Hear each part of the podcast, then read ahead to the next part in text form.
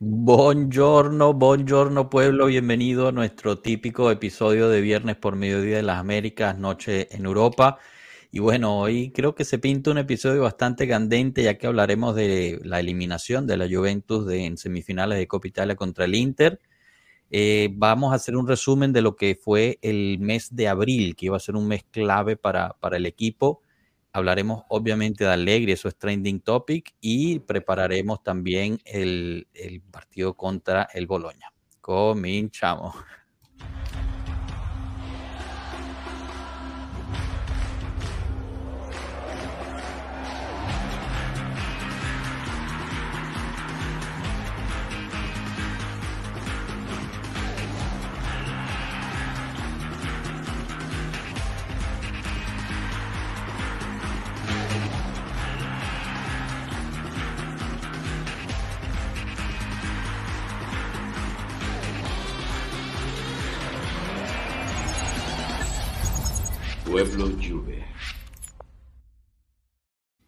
Bueno, bueno, bienvenidos, bienvenidos todos. Enzo, Marco, ¿cómo están chicos? ¿Bien?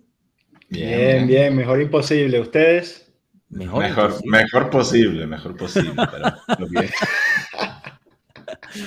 Bueno, ahorita, ahorita entramos de lleno en eso. Este, yo estoy bien entre lo que cabe, pero podría haber estado mejor eh, con, con un resultado diferente. Pero bueno, es lo que hay. Pasemos a, a, los saludos rapidísimo. Luciana Brayato vuelve a ganar hoy. ¿Cómo están, pueblos? Manda besos. Rafael Saturno también. Saludos, Pueblo Juve, desde Policastro, Forza Juve, siempre. Eso es lo importante. Grandes. Hay que apoyar al equipo. La red FACA. De, de, una y de lleno, fuera de tres de cuatro objetivos, pero siguen creyendo en Allegri. ¿Es masoquismo o falta de dinero? Porque igual perdimos 9.5 millones al no calificar a la final de Copa Italia. Bueno, no solo, sino que perdimos una oportunidad de calificar a la Supercopa del año que viene al no entrar a, la final de la, de Copa Italia. Tenemos todavía la oportunidad, si llegamos de segundo lugar de liga, ya que la, Supercopa Italiana el año que viene será un, como un Final Four. Eh, Poli, Leo Bonucci 19, Pueblo, saludos a terminar la temporada de la mejor manera.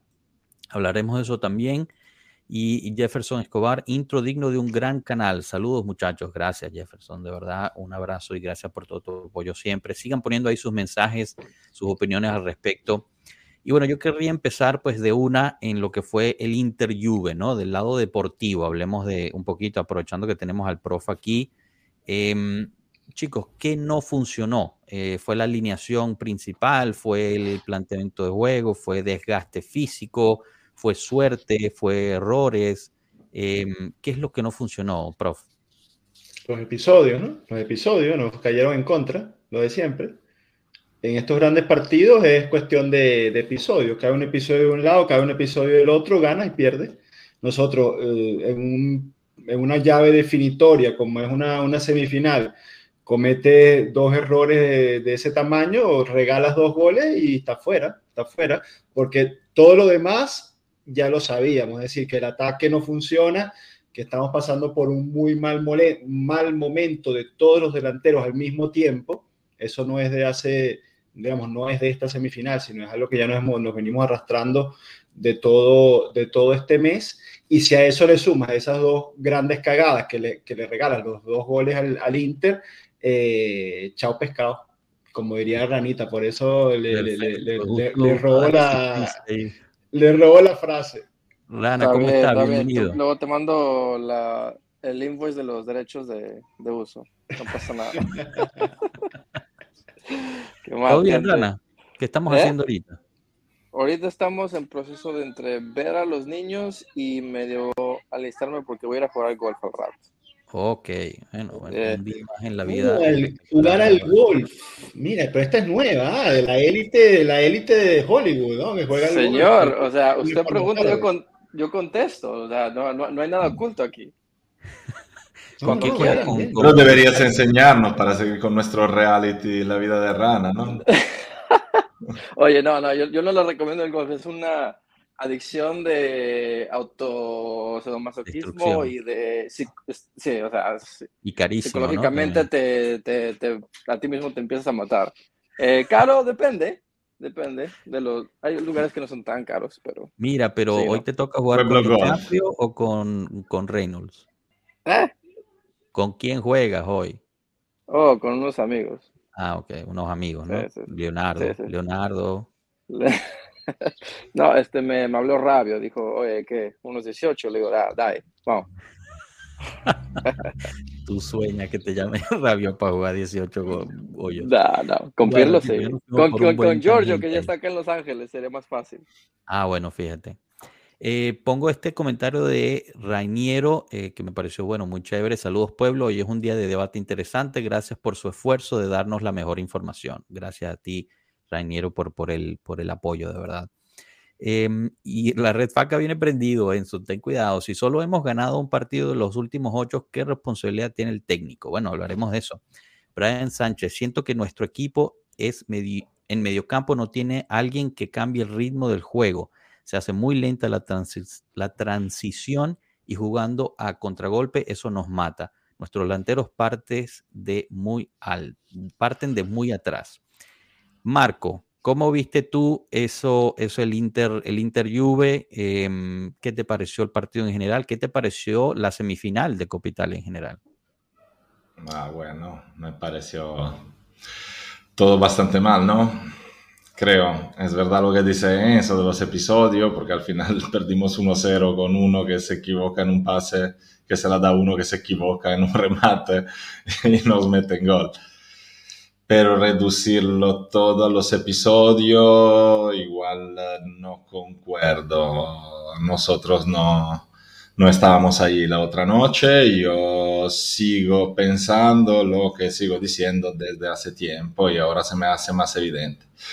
Que, que se acabó, se, se, acabaron las energías mentales, ya no, no estamos ahí, no, no, no lo estamos aguantando. Yo creo que la sentencia nos dio el golpe definitivo porque por mucho que muchos celebraron, pero como dije la semana pasada también, no saber qué va a ser de ti es peor que no que te hayan confirmado los 15 puntos que por lo menos sabías a qué ibas a jugar.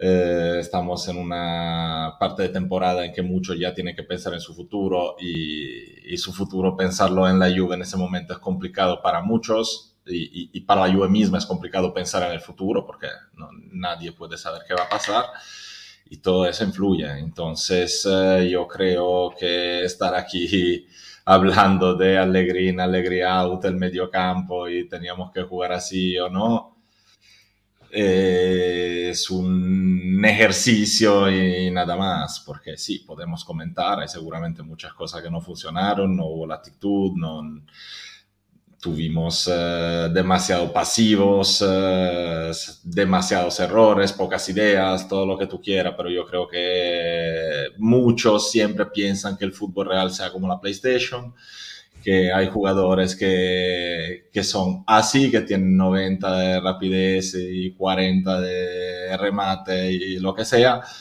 y siempre juegan así, pero todas las que son las componentes, eh, digamos, más relacionada con el carácter de la persona, con el día a día, con su vida, con lo que pasa realmente y todo lo que le pasa alrededor influye e influye muchísimo en el rendimiento de todos esos jugadores.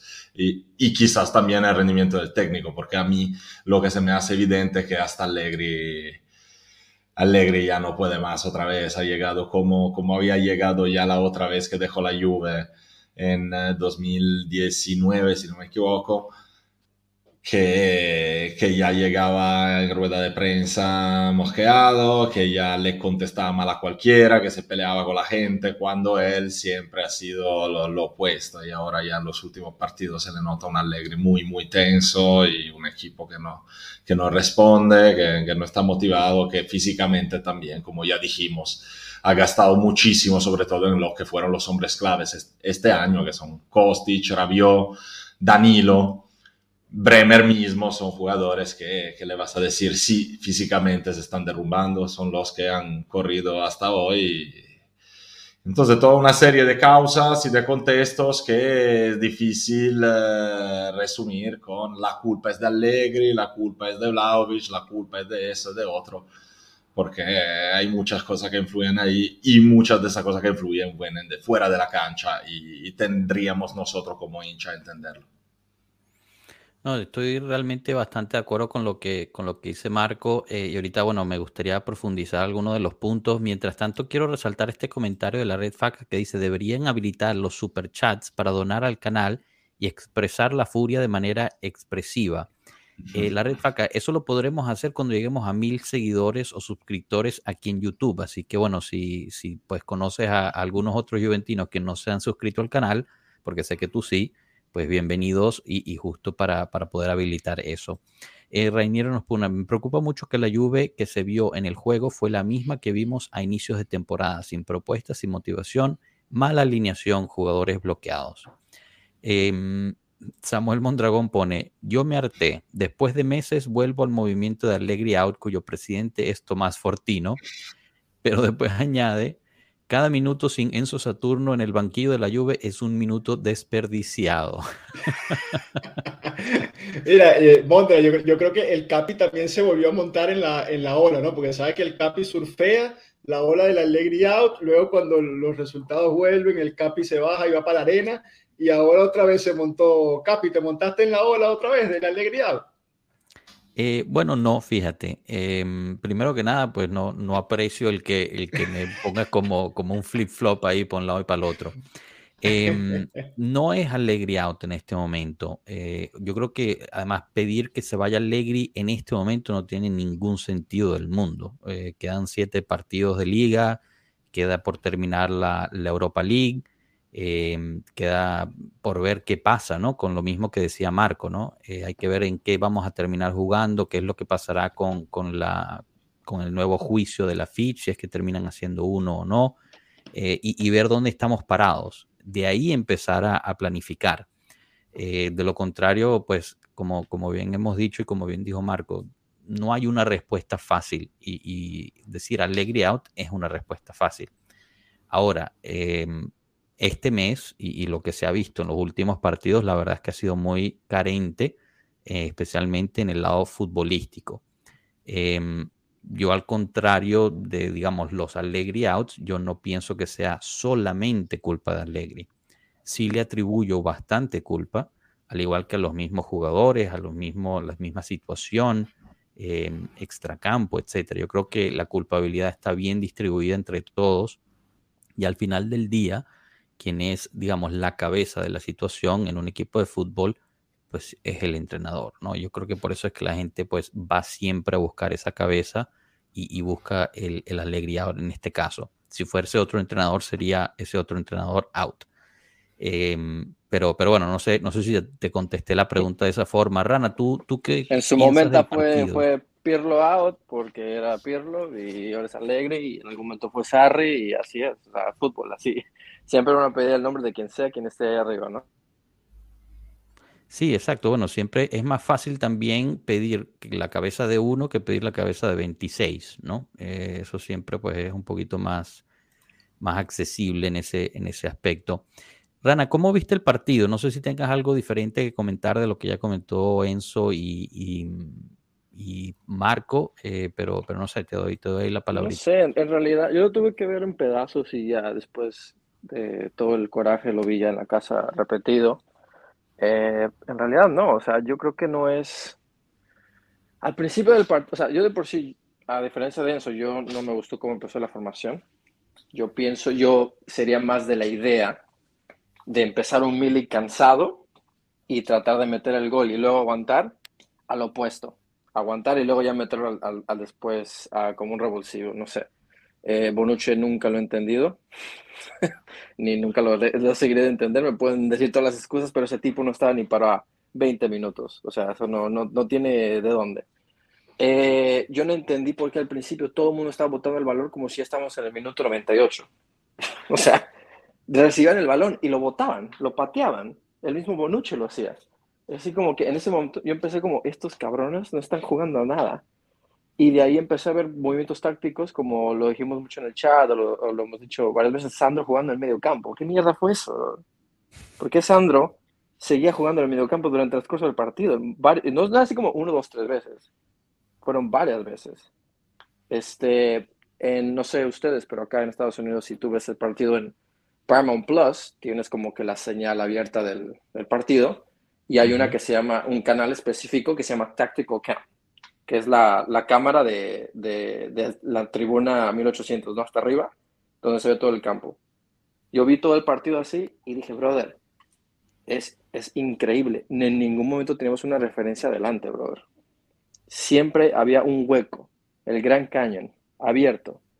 Y eso a mí me volvió loco. Y yo ver que Allegri no cambió eso antes, me volvía loco.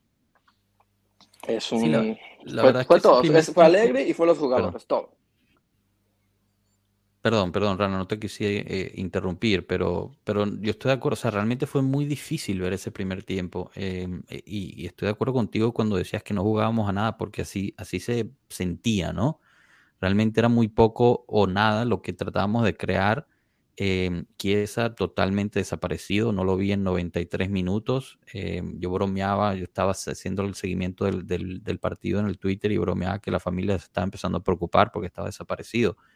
Em, pero, pero de verdad que, que, muy, muy poco. No resultó esa dupla arriba, eh, lamentablemente.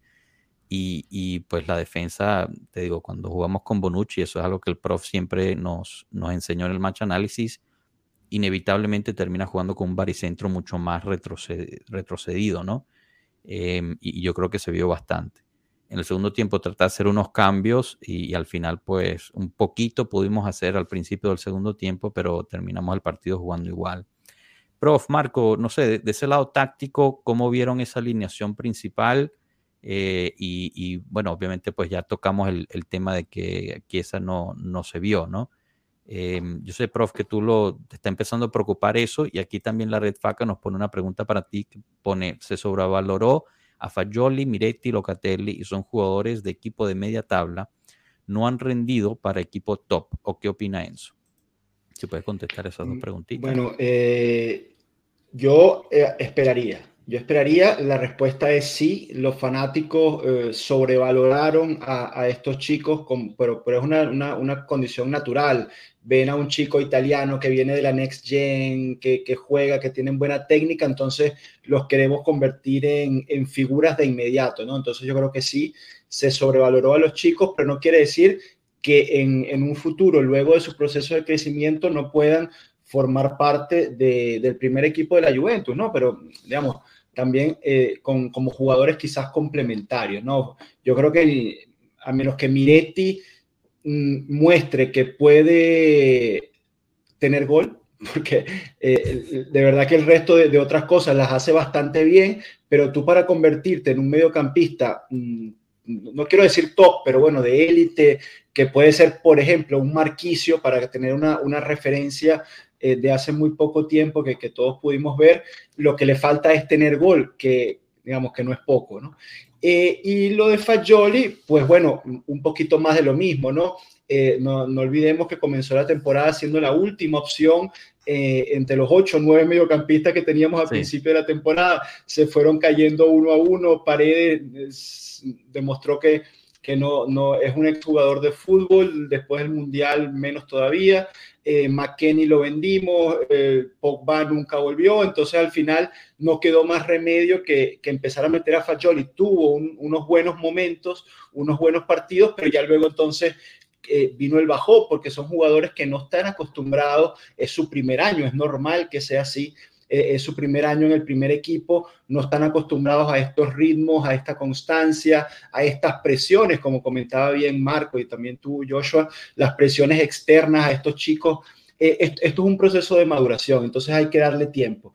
Eh, con, con respecto a Locatelli, yo creo que también pasa por un tema de energías eh, Locatelli está liquidado, señores. No, no, no se puede jugar al fútbol 90 minutos por 50 partidos todo un año sin tener a alguien que, que te dé que te dé una mano eh, en los segundos tiempos, en un partido sí, uno no. Entonces Locatelli está eh, fundido, Kostic está fundido, Cuadrado está fundido. Hay jugadores que han tirado de esta carreta, Danilo está fundido, eh, están, están tirando de esta carreta esos cuatro o cinco caballos durante todo un año. Entonces llega un momento que se quedan sin gasolina. Por eso cuando, no, sé, alguno de los compañeros, Joshua, había puesto eh, el comentario, creo que también lo comentaba Rana, que no entendían la alineación.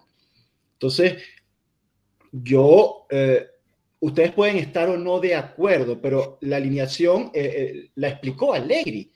Cuando se lo preguntaron en el post partido, Allegri dio la explicación mira, Danilo está liquidado, entonces puse a Bonucci que a pesar de que no jugaba de hace mucho tiempo, estaba sano y eh, podía jugar. El, otro arriba tenía dos opciones, o, o con medio tanque de gasolina o, digamos, cuando usaba ese medio tanque de Milik, al principio o al final. Entonces el tipo, bueno, se imaginó, el Inter viene a apretarnos, en los primeros minutos con todo, tengo a Bonucci con buen pelotazo largo y aprovecho los espacios con Chiesa y María, ¿no? Ese fue el, plan de partido ante la escasa opciones que tenía, ¿no? Entonces, y eso fue lo que puso, que, que no salió, por supuesto que no salió. Pero la explicación es esa, ¿no? Y, eh, prof, disculpa que te, te, te, interrumpa porque es que me, me llama mucho la atención no se podría, no se hubiera podido planear mejor este partido. O sea, yo entiendo que los jugadores están fundidos y eso estoy totalmente de acuerdo. Pero, eh, digamos, en el balance de las cosas de este año, ¿no era más importante calificar a la final de Copa Italia que tratar de sacar el resultado contra el Napoli en casa? Eh, o sea, poniéndolo de esa forma, ¿no? Y de esa forma, entonces, poner a descansar contra el Napoli algunos de estos jugadores que podían ser claves para no tener que usar a Bonucci, por ejemplo, en, la alineación contra el Inter. Eh, no sé qué opinas tú y Marco de eso. Bueno, ahí, y, si quieres le, damos la palabra a Marco, yo creo que pesó un poco también los duelos, ¿no? Eh, poner a, Bonucci contra Osimen era, eh, era un poco un suicidio. Y, y, te pones a ver, por más que se jugó mal, porque se juega mal el primer tiempo, el equipo no salió eh, el equipo no logró desplegar el plan de, partido, que era tratar de activar a los dos delanteros, porque bueno, como ya lo hemos dicho, Chiesa está pasando por un momento irreconocible. Yo no sé si es que sigue teniendo un problema físico o, está retrocediendo mentalmente, no, no sé qué pasa con, con pero eh, sí, quizás él, eligió estos duelos y dijo, bueno, eh, vamos a poner eh, este plan de partido y lo que quería decir es que a pesar de que el plan no salió, de que jugaste mal, de que no saliste, de que todo lo que tú quieras, el gol te lo hacen con un clamoroso error de, preinfantil. O sea, no, no, es que sufriste el gol por la alineación incorrecta, porque la cagó, porque imagínate si la hubiese cagado Bonucci, que Allegri estaría ahora crucificado en una plaza pública. Imagínate tú, Joshua, que la cagada hubiese sido, en vez de Kostic, hubiese sido de De O sea, ahorita estaríamos eh, en una plaza pública haciendo el, acompañando el ataúd de Allegri por, porque los hinchas lo iban a ir. Pero como el error lo hace Kostic, que Kostic es protegido, digamos, no odiamos a Kostic, odiamos a De que fue el mejor en la cancha. Entonces, como a, a Kostic no lo odiamos, si se equivoca Kostic no pasa nada. Pero si se equivoca Allegri, si se equivoca Bonucci, si se equivoca De todos los matamos. Eso es eh, lo que yo no estoy de acuerdo del sentimiento popular. No, no, en eso tienes razón, que hay que ser este, justos en, todos lados. Eh, yo creo que, no sé cómo explicarlo, quizás yo creo que eh, la mayoría de las personas que pues quedaron muy desatisfechas con el, con el planteamiento del partido, con, el, con cómo se jugó, no es tanto por haber recibido el gol, sino que jugamos 94 minutos en el cual pues nunca hicimos nada para probar ir por el gol o, por lo menos empatarlo, ¿no? Y coincido, y, al final, a mí me daba, eh, eh, me, ponía nervioso que al final, porque vamos a estar claros, vamos a suponer que lo que, lo que Allegri no, no se juega nada, que no hay fútbol ofensivo, que es el peor entrenador de las galaxias, ok.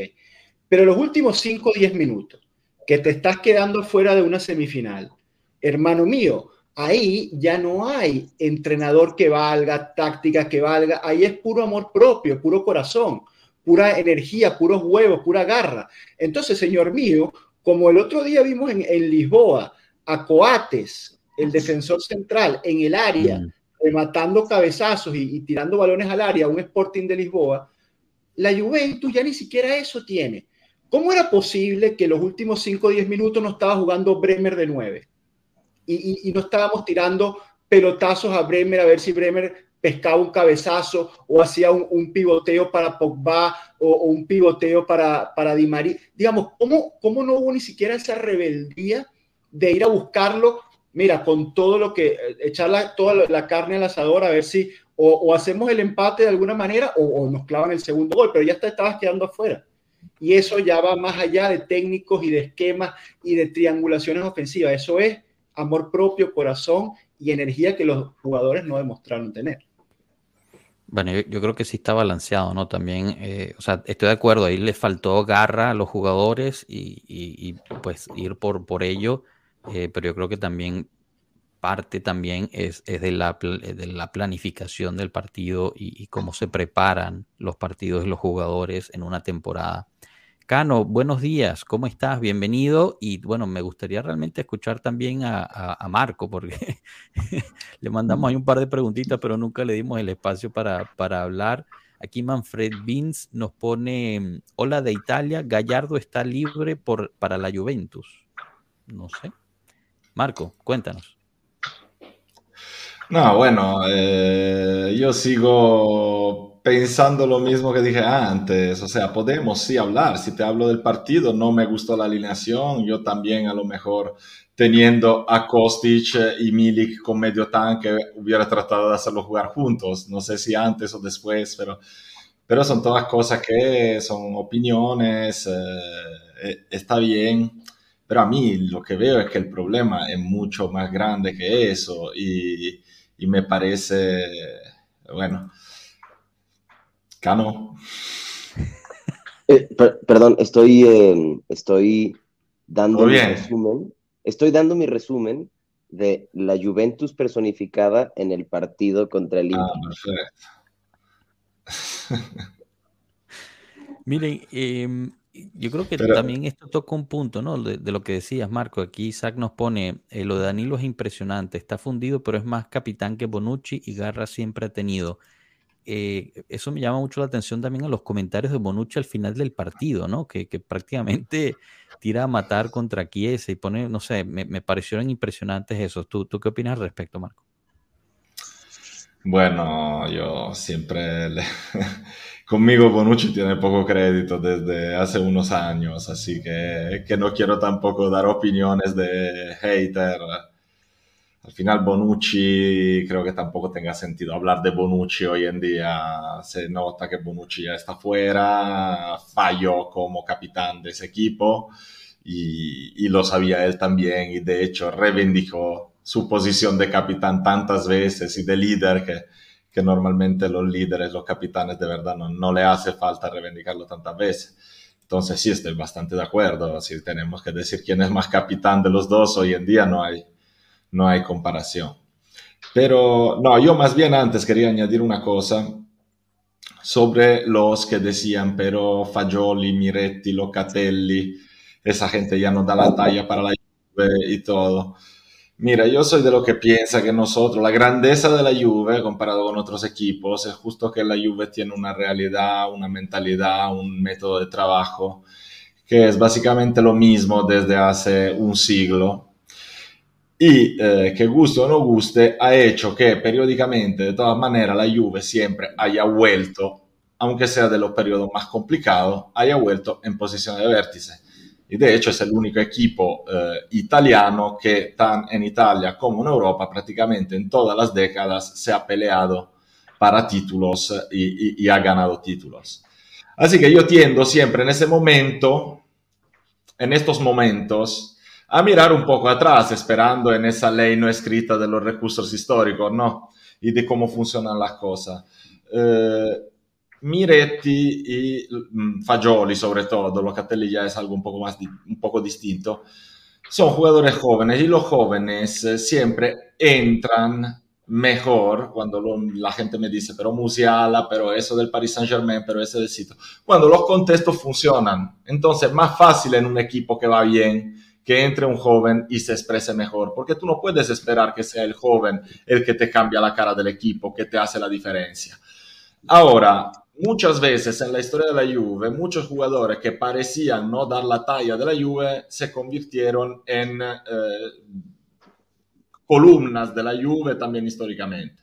Si piensas cuando empezó el ciclo de Lippi, todo el mundo estaba convencido que los Ravanelli, los Di Livio, los Torricelli, los Conte, Peruzzi, fueran toda gente que no daba la talla para la Juve, cuando al final se han convertido en el esqueleto de la Juve misma, ganadora de esos años. Lo mismo pasó también con la Juve de Conte, porque la Juve de Conte al final le habían comprado Licksteiner, Pirlo, bueno, ¿eh? y, y, y poco más. Al final era el equipo que eh, había eh, sosobrado el año anterior con Del Neri y estaban Bonucci, Barzagli, Chiellini, eh, parte Buffone del Piero que claramente la talla para la Juve la tienen, estaba Pepe, estaba Matri, estaba... Eh, Giaccherini. No, Giaccherini... Ma, ma, Marco, Marco nombró a uno de mis, o sea, a ver, es que se entienda, ¿no? A uno de mis ídolos de esos ídolos, mm, porque bueno, que decir que Buffon era tu ídolo, Chiellini, ok, estamos claros, pero uno de los ídolos secretos, por llamarlo así, uno de mis jugadores preferidos en esa etapa, fue uno de esos que nombró Marco ahí en ese, en ese revueltillo de jugadores y cómo nos haría falta un tipo así en la delantera de este año. ¿Sabes quién es, no, Marco? A Mauri. Mm, Ravanelli. No, no, ¿Quién dije? No sé quién dije. El bigote, el bigote. Ah, el bigote querido. Bucinic, qué poesía. No, sí, se lo, sí, a mí también me gustaba Bucinic, pero digo que muchas veces la Juventus ganadora en su esqueleto siempre han nacido de eh, equipos, grupos y jugadores que solo el año antes parecían no dar la talla. Entonces, como digo, eh, yo creo que sí, estos jugadores tendrán que tendremos que evaluarlo en un poco más de tiempo. No podemos quemarlo por una temporada de sí, donde de todas maneras yo creo que, visto el contexto, no se hayan eh, portado mal ninguno de los tres.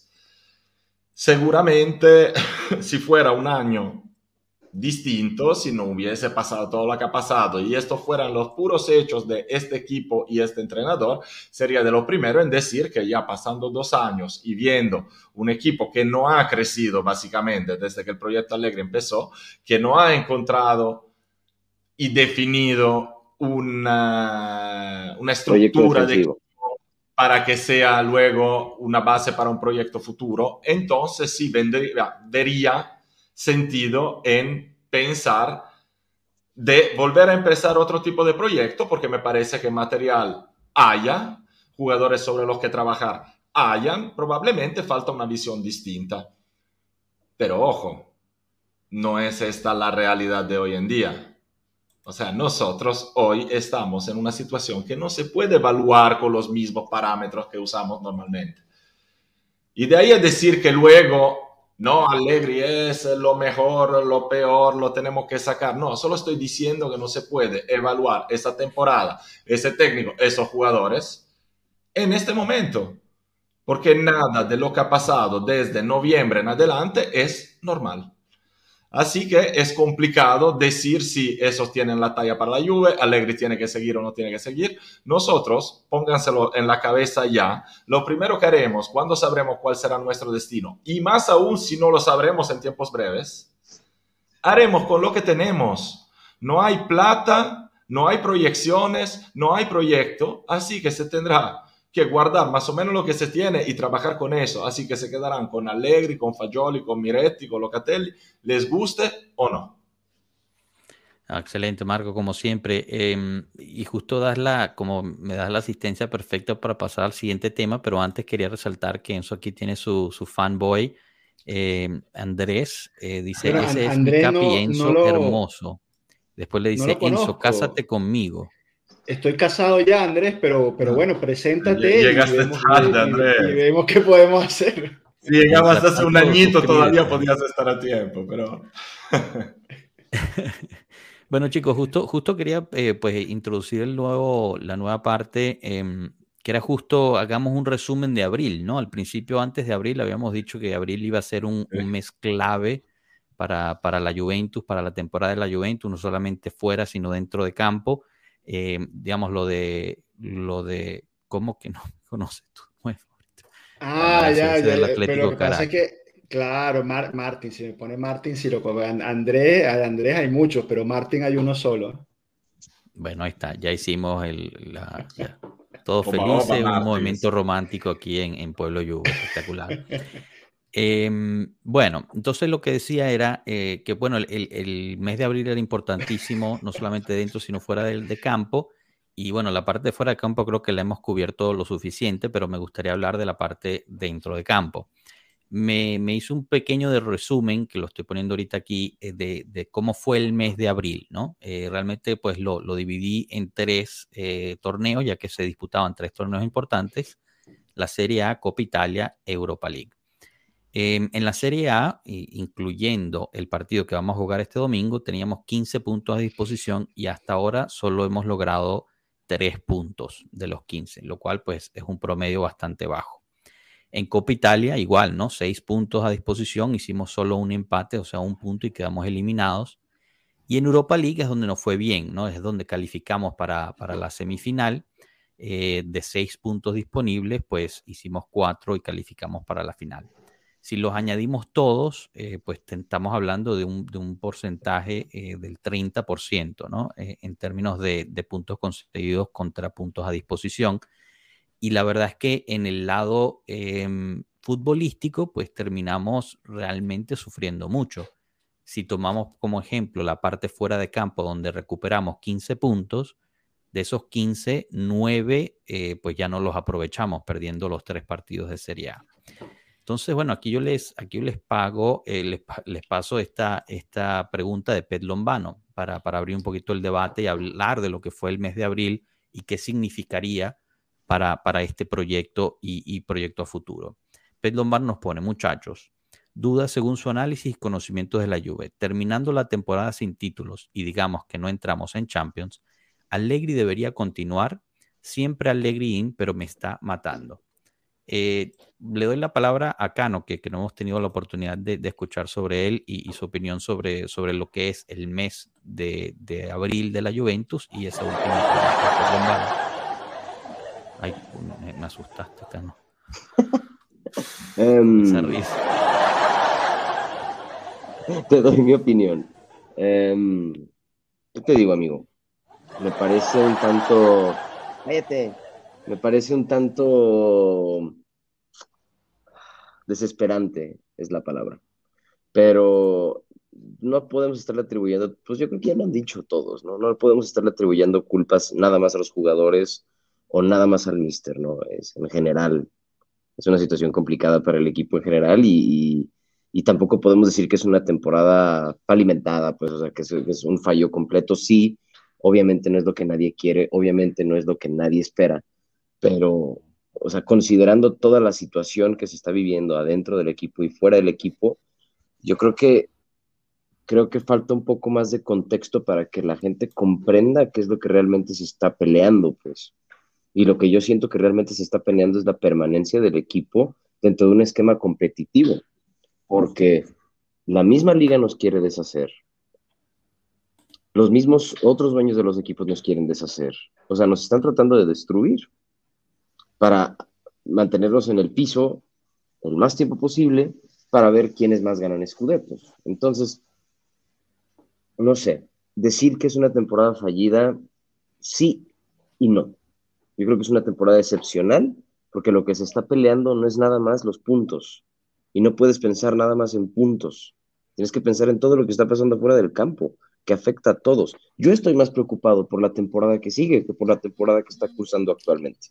Cano, lo que, decía, lo que decía nuestro amigo Manfred ahí en el, en el chat, de que dice, bueno, ¿para qué vamos a hacer puntos en, en, la liga si igual no los van a quitar? Mientras más puntos haces en la liga, más puntos te quitan, ¿no? Porque quizás eso, fíjate que mentalmente, desde que nos devolvieron, entre comillas, los 15 puntos, pero que no es una devolución, como hemos explicado un, millón de veces acá, no es una devolución de puntos definitiva, sino es te lo devuelvo para luego al final de la temporada calcular cuántos puntos te tengo que quitar exactamente para joderte lo que te quiero joder. Entonces, si eso, es una conjetura, ya va, ya va. Ah, seamos claros. Seamos claros, Enzo. Hay que ser claros porque, porque es importante ser claros en eso. Eso algo de es una conjetura, pero es lo que se huele. probablemente lo que vaya a pasar. esconder que nosotros olemos esto. Luego no, no hay que ser correctos. Nosotros aquí no vamos a desinformar. Se le devolvió los puntos a la Juventus y se regresó el caso a la Fitch, la cual tiene que reabrirlo. Lo más probable es que vuelvan a sancionar con ciertos puntos, pero nosotros no podemos decir como si fuera algo un hecho porque no lo es. Pero me permites una cita culta. Quería citar al gran poeta mexicano Cranky, que dice siempre, no tengo pruebas, pero tampoco dudas, ¿sabes? ¿Dónde está Cranky? Para clarificar eso. No lo sé, desapareció el Cranky. Maniféstate, aparecete. Sí, está vivo, está vivo, está bien. Mira, estoy, viendo los comentarios, estoy viendo los comentarios de, de Kev, ¿no? ¿Cuál es la novedad? Entonces, ya no juguemos y perdamos los seis partidos. No se trata de eso, es que es lo que te digo. No puedes medir lo que está pasando actualmente solo con la vara de ver qué pasa hoy y mañana. No se puede. Es excepcional. Me preguntas aquí, pero siempre ha sido así, Cano. ¿Cuál es la novedad? ¿Cuál es la novedad? Que ahora sí nos quitaron 15 puntos que ahora sí nos tienen un juicio, que ahora sí nos quieren sacar de la liga, bueno, nos quieren sacar de la Serie A. Esa es la novedad, que esta temporada lo lograron. No en otras, en esta sí. Y quieras que no, eso representa un ataque mental para toda tu plantilla, para toda, y para todo tu equipo técnico. Y eso incrementa la dificultad para cualquier equipo en cualquier liga. Lo que se está viviendo es algo excepcional. excepcional.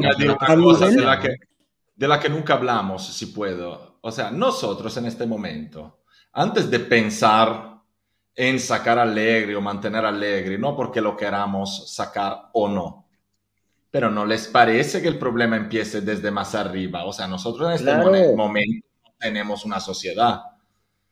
O sea, tú sacas a Allegri para poner quién. ¿Quién es que decide cuál es el nuevo proyecto? No, es que creo que es lo que la gente no entiende. ¿Quién mierda va a querer llegar a un equipo perseguido?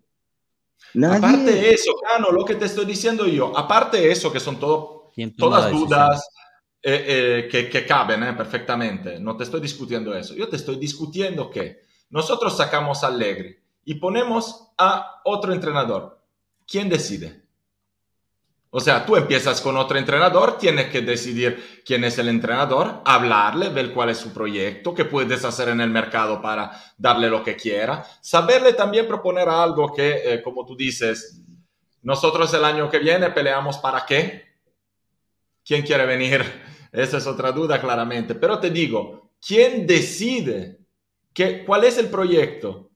No tenemos un proyecto, no tenemos a una sociedad. Cuando tú pones a un entrenador, sobre todo para entrar con un proyecto nuevo, tú tienes que tener una sociedad con súper estructurada y súper fuerte. Nosotros cuando empezamos el proyecto Lippi, que Lippi era un señor nadie y se despedía a Trapattoni, que todavía es el entrenador más ganador de la historia de la Juve. Entonces, si hablamos de hoja de vida de los dos en la mesa, sea, le partía en 30 Trapattoni a Lippi, pero se decidió por Lippi. Y Lippi ni siquiera empezó súper bien, porque me parece que la primera empató 1 a 1 en Brescia, y... pero Lippi llegó con un proyecto y la dirigencia era muy fuerte, estaban Moggi, Giraudo y Bettega que creían en ese proyecto, pasara lo que pasara, que pusieron a Lippi en condición porque Lippi le pidió tres jugadores nomás. ¿eh? Llegaron Ferrara, Sousa y Deschamps y Deschamps ni siquiera casi jugó esta temporada porque se lesionó. Pero lo que pasa es que si tú quieres empezar un proyecto y lo tienes que defender, tienes que tener a alguien que le ponga la cara y que deje trabajar a la gente. En ese momento, como la cara del equipo, de la sociedad, del, pueblo Juve, de todo, solo es Massimiliano Allegri, guste o no guste, ¿quién puede cubrir ese tipo de papel? Eso es el problema. Y no es cuestión de querer o no querer a Allegri. Es cuestión de que yo no veo alternativas, me guste o no.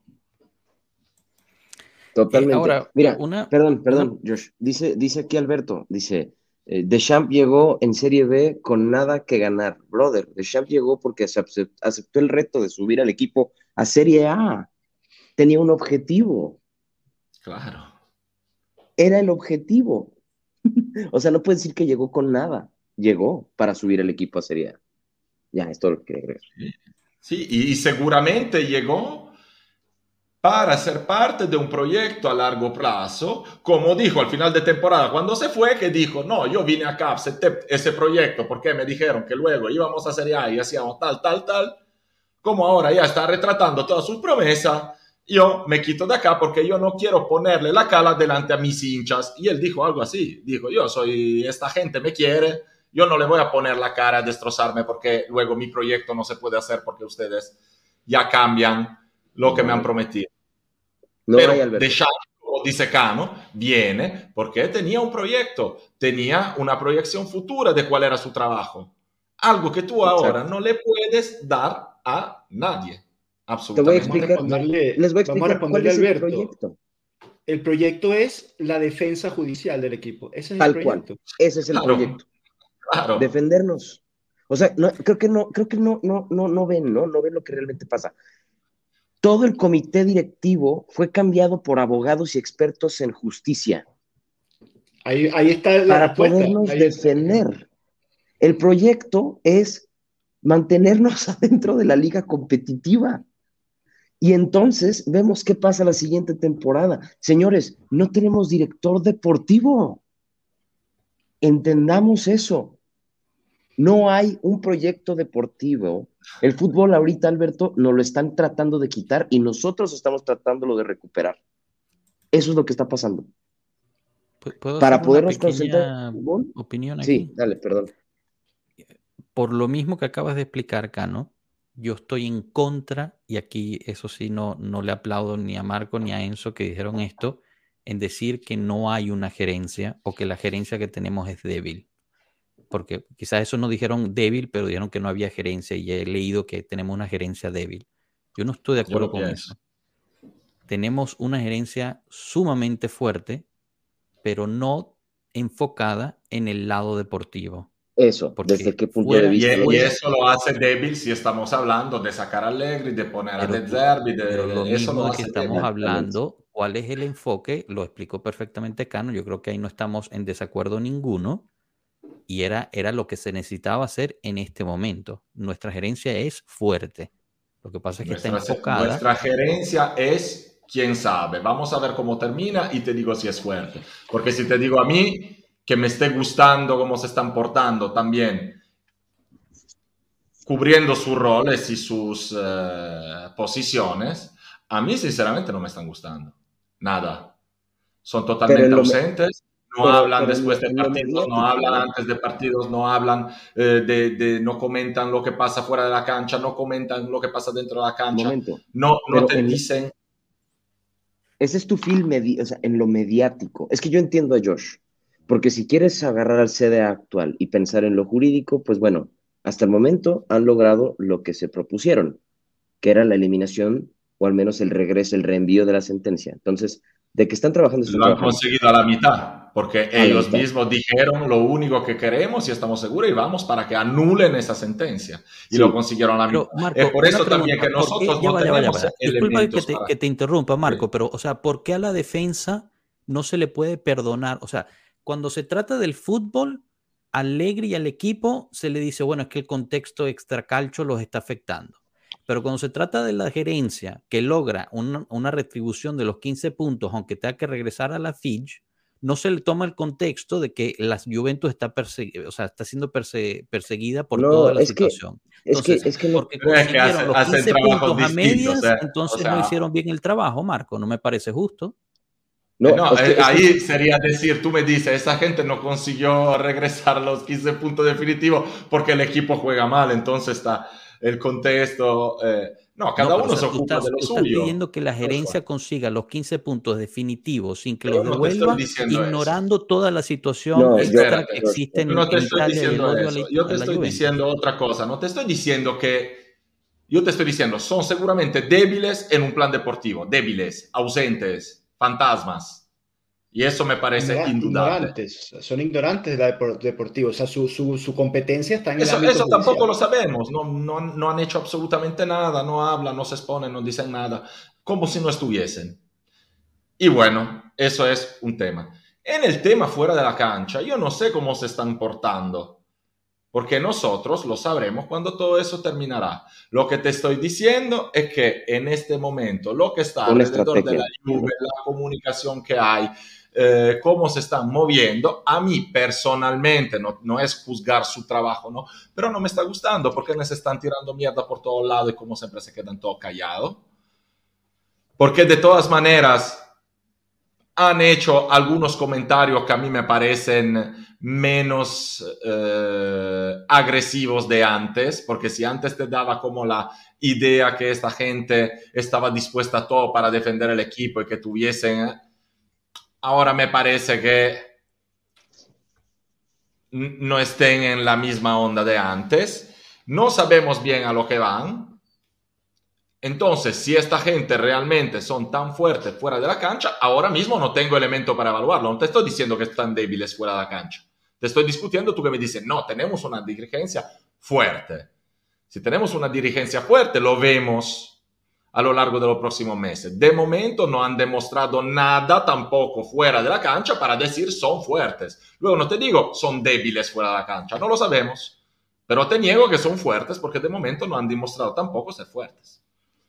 Bueno, aquí, la Red Faca nos pone un par de preguntas que me parecen buenas. De, pone, ¿el proyecto es la defensa judicial desde cuándo? Porque la temporada pasada no ganó nada tampoco Allegri y nos eliminaron de Champions antes del proceso judicial. Carlos Biondi también pregunta, entonces, si le quitan los puntos a la Juve la siguiente temporada, ¿se va a seguir justificando este juego mediocre, otra temporada atípica para el señor Allegri? Quiero también darle un poco de espacio a Rana, que no lo hemos escuchado en un rato en caso de que quiera opinar algo. aquí, estoy, está presente. Ah, está, mira. Todavía, todavía, todavía, no, no, ando, Estaba ocupado. Slash, preparando todo. Eh, es que, bueno, creo que ya nos, nos fuimos por diferentes temas. La pregunta era Alegri, ¿no? Esa era la primera. Ok, entonces, Allegri el año pasado se dijo es su primer año, se le rompió la mitad de la escuadra, no podemos justificarlo. Llega el inicio de esta temporada, se empiezan a romper todos, y entonces no, pero es que tiene una plantilla completamente nueva. No, no, puede, no podemos justificarlo de lo que hizo el año pasado con esta porque son completamente diferentes. Se le, se le pone una excusa ahí. Y luego a la mitad de la, de la temporada nos meten esta mamada, ¿no? Entonces ya existe otra cosa. Y como el, el, el, comentario perfecto, no me acuerdo quién lo dijo, el próximo año, si nos quitan, empezamos con menos 15, menos 20, menos 30, ¿se va a justificar Alegre otra vez? O sea, no, son dos cosas completamente separadas. Quítale, quítale todo lo anímico, pero, o sea, una cosa es cómo Alegre jugó antes o no después. El próximo año se va, no sé, Bonucci, se va Alexandro, se va. Otra vez vamos a decir, no, bueno, es que tiene un nuevo, un nuevo este, planteamiento completamente nuevo, tiene que pasar de suelo. O sea, en algún momento alguien tiene que tener una decisión, pero entonces ahí entramos al tema del que están hablando. ¿Quién verlos va a hacer la decisión? Pero, espera, espera, ok. déjenme, le respondo a mi hermano Joto. Miren, la cosa es así. Yo creo, y este es mi punto de vista, yo creo que justo lo que va a pasar, o sea, lo que necesitamos ahorita es seguridad para saber qué va a pasar la próxima temporada. Que nos quiten los puntos, que nos digan ya, van a empezar la siguiente temporada con menos seis y listo se acabó. Y a empezar la siguiente temporada. Yo, yo en lo particular, y ustedes lo saben, yo en lo particular me he decantado en, a, favor del Alegri Out, pero también tengo que entender eh, la situación, ¿no? Y, y, sí creer que la primera temporada, uno, necesitamos un técnico que diera continuidad, buscar hacer un proyecto. Pirlo no la tuvo, Sarri no la tuvo, la, la recibe Alegri. Vamos en el segundo año de Allegri, que es un segundo año totalmente atípico, donde no podemos ni siquiera consolidar el proyecto. Tenemos que reiniciar el proyecto. Entonces, se le trajeron a los jugadores que el señor tenía. Este, estoy crudo, chiques. Eh, entonces, se los... Acá no le preguntaron que por qué tenía lentes de sol, ya esa fue la respuesta. Este, tuvimos que reiniciar el proyecto deportivo ahorita y ahora no podemos concertar el proyecto deportivo. Yo soy de la idea que con el con el actual con la actual situación estamos con fortuna con un técnico top con un estilo de juego que a lo mejor no es atractivo para todo el mundo, pero que se queda gestionando el equipo y que no sé cómo hubiera reaccionado un Conte, un Tudor, un De Servi, este, al, al, frente de un equipo que le hubieran hecho esto. Entonces vamos a ver el siguiente año qué pasa. Yo lo que necesito y lo que se necesita ahorita, sí, no, las excusas se tienen que terminar. Se necesita obtener certeza de qué va a pasar para entonces poder construir desde ahí. Si el próximo año no se ven resultados ni en lo futbolístico, pues entonces habrá que ver cambios. No sé, yo soy de la idea que si no se gana Europa es muy probable que Allegri salga. Este, es mi idea. Pero, pero hay una cosa que tenemos por certeza, a mi hermano Doble J. Este, somos la lluvia, mi hermano. La, la, la, persecución nunca va a parar. Y si nos quitan 15 en este, puede que en tres o dos más nos quiten 28. Entonces, ¿hasta cuándo vamos a, a, a tratar de ajustar a un director técnico para que lo que pueda pasar fuera de campo? En algún momento la lluvia tiene que decir, a la verga esto, esto es con lo que vamos a jugar, esto es nuestro director, y venga lo que venga, y ni modo. Y así vamos es lo que están haciendo. Somos la Juve. espérame, acabas de escuchar lo que acabas de decir. Va a haber un punto que la Juve tenga que decir, este es nuestro director, y a la verga. Ah, ahí está. Ahí está Allegri, güey. Pase lo que pase, a la verga. Ahí está. Pero sabes qué, Cano, yo creo que vamos tarde. O sea, yo creo que ya la, la Juventus, mm, sea, para mí, eh, ojo, se ha equivocado en el vamos a esperar qué sucede con la sentencia para empezar a tomar decisiones y acciones. Estamos en el mes de mayo, si me permiten, hoy, primero de mayo, y la Juventus no tiene un director deportivo y tiene cero planificación deportiva con la temporada que viene. Entonces llega un momento que estás muy tarde ya y estamos hablando de una plantilla que necesita muchos retoques. Eh, eh, o sea, para ser competitivo en la Serie A y, en, y estés o no estés en Europa, a esta plantilla necesita completarse.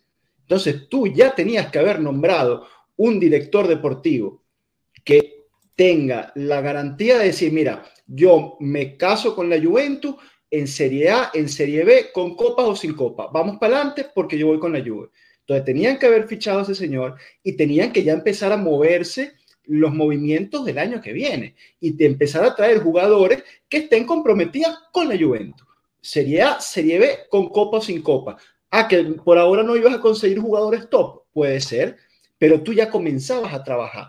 Estamos hablando a primeros de mayo y que esto ni siquiera se ha hecho. ¿En qué momento se va a hacer? Si ya después vienen las vacaciones de verano y ya tiene la siguiente temporada encima.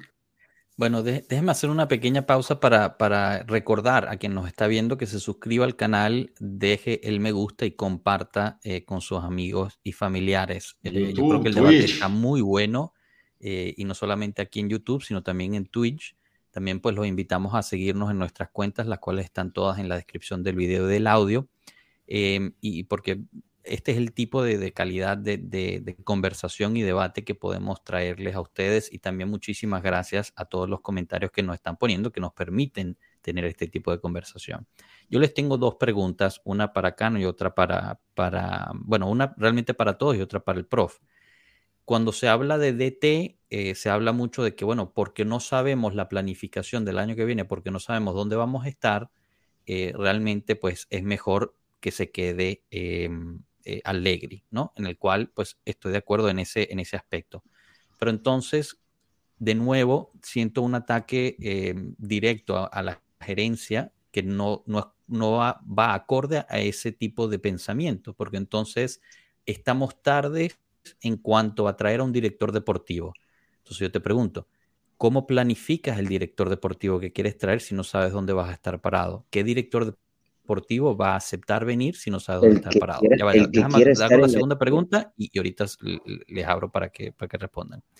Y lo siguiente es, basado en lo que dijo Cano, entonces, y, aquí pues una pregunta también para todo el mundo en el chat y, el resto del, del, del, grupo aquí, ¿la Juventus debería llegar a un acuerdo con la Fitch sobre la cuestión plusvalías y la cuestión de, de salarios? Para ya tener y finiquitar esto y tener un poco de seguridad para el futuro, con lo cual conlleva a, las, a los precedentes que estarías dejando en la mesa. Eh, yo le respondo, para mí eso sería un gravísimo error en el largo plazo. Pero bueno, abro micrófonos a, quien quiera responder a cualquiera te de respondo, Te respondo la primera y le doy a Cano la segunda. Va, Cano. La primera. Somos la Juventus. Somos el equipo número uno de Italia en la historia y uno de los equipos más importantes de Europa. Si tú, director deportivo de mierda, llámete como te llame, no sabes si quieres venir a Juventus porque no sabes si el año que viene vamos a estar en Serie A, en Serie B, con copa o sin copa, señor, muchas gracias, que venga el siguiente. Hasta que consigamos a un director deportivo con las bolas bien puestas y que diga, yo quiero ir con la Juventus, con el club más importante de Italia, donde se sale campeón el 40% de las veces. De cada 10 títulos en Italia, 4 lo gana la Juventus. A ese es el tipo de perfil que había que apuntar desde hace rato.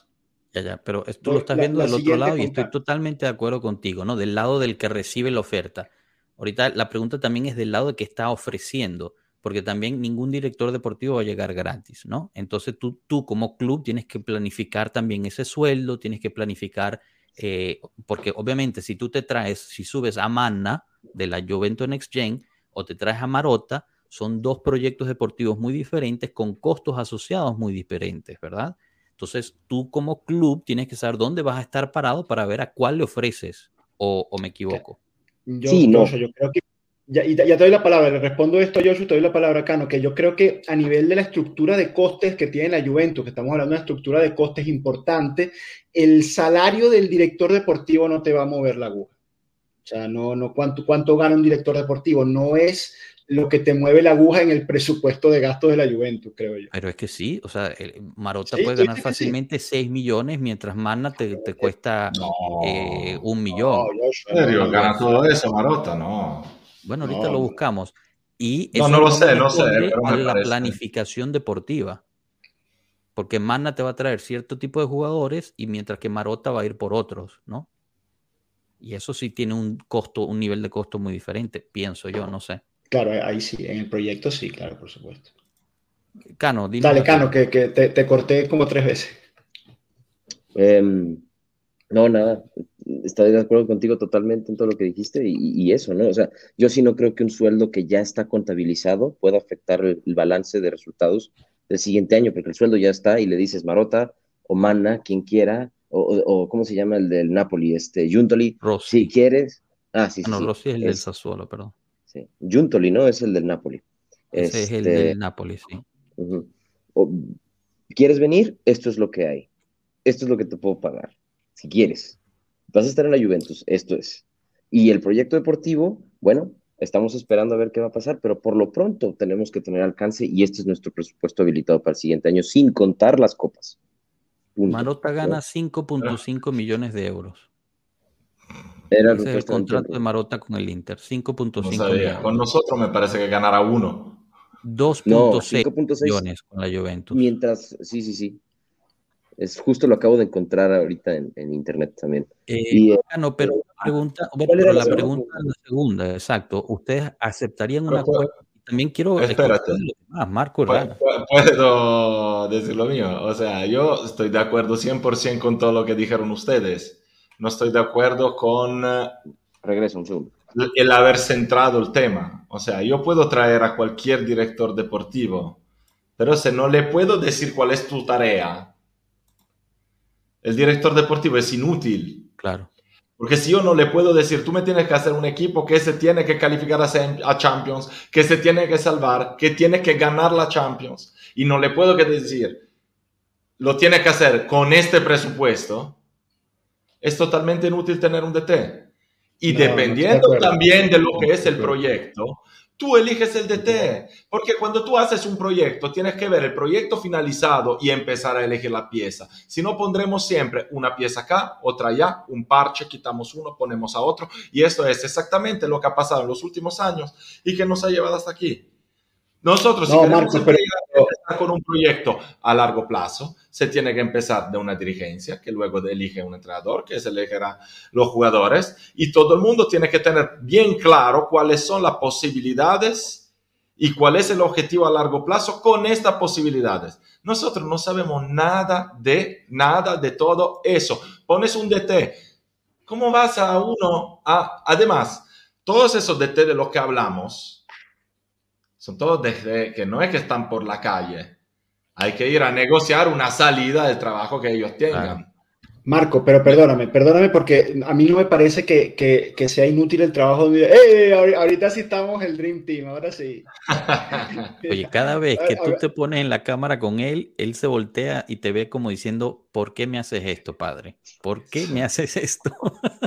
míralo, míralo. míralo. top, es un top. Ese Qué cara de coño madre que tiene. Mira, el, eh, ya no sé ni qué te está. Ah, que, que, no es inútil, porque mira, tú antes de, antes de nada, tú tienes que contratar al tipo. Y, y asumiendo que vas a traer sobre todo a alguien externo, que es lo que más suena, se hablan muchos nombres, todos estos que ustedes acaban de decir, va a ser externo. Tú tienes que contratarlo, meterlo en el mundo Juve, que empiece a entender lo que es el mundo Juve. Eh, a ti te cambia el proyecto si tenemos copa o no copa, porque tienes que contratar un lateral derecho, porque el único lateral derecho que tienes es cuadrado y ya sabemos que está a final de contrato. Te cambia mucho entender si vas a estar en Serie A, en Serie B o en con copa o sin copa para saber. No, te cambia mucho entender. Tengo una cartera de un millón o tengo una cartera de 30. O sea, es distinto. A Tren Alexander Arnold, no lo vas a venir, no lo vas a ir a traer a Trent Alexander Arnold. Tú vas a buscar un lateral derecho funcional para la Juve del el próximo y los siguientes cuatro años.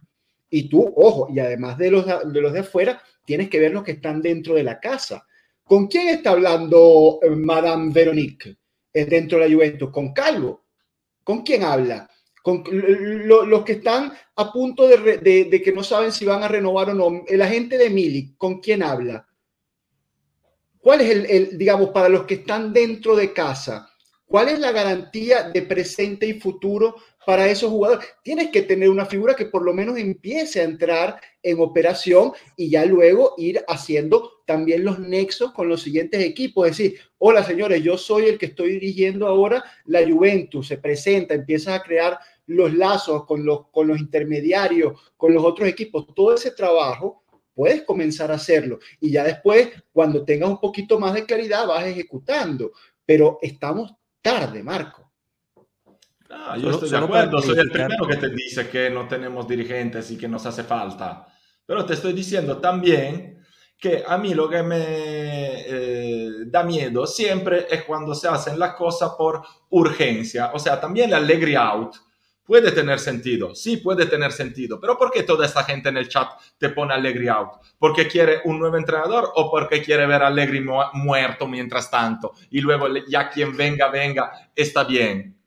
A mí no me gustan los discursos, no tenemos un DT, sea quien sea, pero hay que poner ahí uno que haga de DT o uno que haga de entrenador porque Allegri no es bueno. No, yo quiero ver cosas claras y proyectos construidos de forma distinta, con una visión a largo plazo, como siempre se ha hecho en la Juve. Alguno ha ido bien, alguno ha ido mal, pero siempre se ha trabajado así. Siempre. Yo estoy de acuerdo con Marco en eso. Solo quería clarificar una cosita que, se dijo. Manna sería una promoción de la Juventus Next Gen. Entonces sería el único que no tendríamos que ir afuera a buscarlo y pagar por él. Pero de nuevo, el nivel de experiencia que tiene Manna es, es bastante bajo comparado con los otros perfiles que se están manejando. También quería dar una, una novedad, bueno, una noticia de último momento. Obviamente esto lo está publicando la Gazeta, así que bueno, tómenlo con pinzas.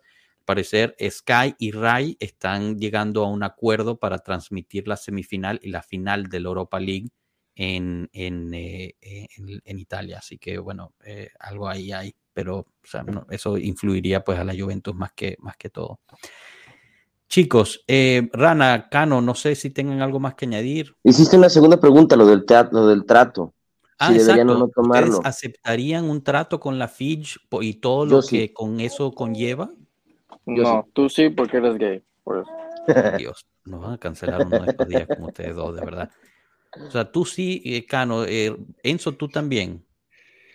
Eh, ¿puedo, ¿Tengo que responder sí o no o puedo argumentar? No, no, puedes, puedes elaborar, por supuesto puedo, que puedes. ¿Puedo argumentar? ¿Puedo argumentar antes de que argumenten sí, rápido? Sí, sí, sí. ¿Por qué? Porque necesitamos certeza. Necesitamos certeza, necesitamos saber dónde estamos parados para poder darle avance a lo que sigue. Sin certeza, no hay camino. Entonces yo creo que una forma sencilla de hacer que las cosas lleguen a un fin para poder empezar y partir y rehacer, reconvertir las cosas, es decir, ok, ya, ¿qué quieren? ¿Ok? ¿Listo? Eso es como todo, como todos los pleitos eh, judiciales. como todo, tú te sientas con las dos partes, le dices, ¿qué quieres? ¿Me quieres joder esta temporada? Está bien, güey. Quítame seis puntos, jódeme, no voy a entrar a Champions por vía de calificación del, del, del grupo, del campeonato. Listo, hermano, no entro. Gracias. Hasta luego. ¿Cuánto quieres? 20 millones. Hay tantos 20 millones. Déjame trabajar en paz porque tengo un equipo que sacar adelante. Adiós. Perdón, antes de pasar la palabra a Enzo, Jeff nos pregunta, Juventus, eh, eh, Joshua, la directiva de la Juve eh, que está, es fija. Eh, disculpa si no te había respondido antes, por ahora sí, es fija. Eh, eventualmente eh, quizás haya nuevas elecciones y tal, pero esa es la que puso el CAN. Todos votaron que sí, es la que es, no es temporánea. Enzo. Patellaría, pero no a cualquier costo. O sea, si existe la opción de, arreglar, que, yo, bueno, creo que ambas partes tienen que estar eh, en, en, acuerdo de hacerlo y tiene que haber un win-win.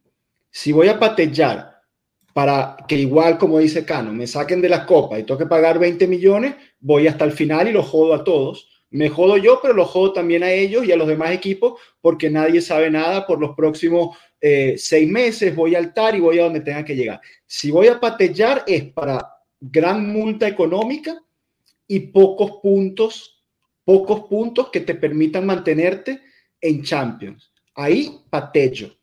Pero si no, no, tiene sentido que igual tú te declaras culpable de, de un delito que no existe, igual estás fuera de la copa solo por ganar celeridad. Entonces soy un mediocre que no puedo preparar varios escenarios para mi próxima temporada. Yo me preparo, preparo todos los escenarios posibles y voy para adelante, dure lo que dure.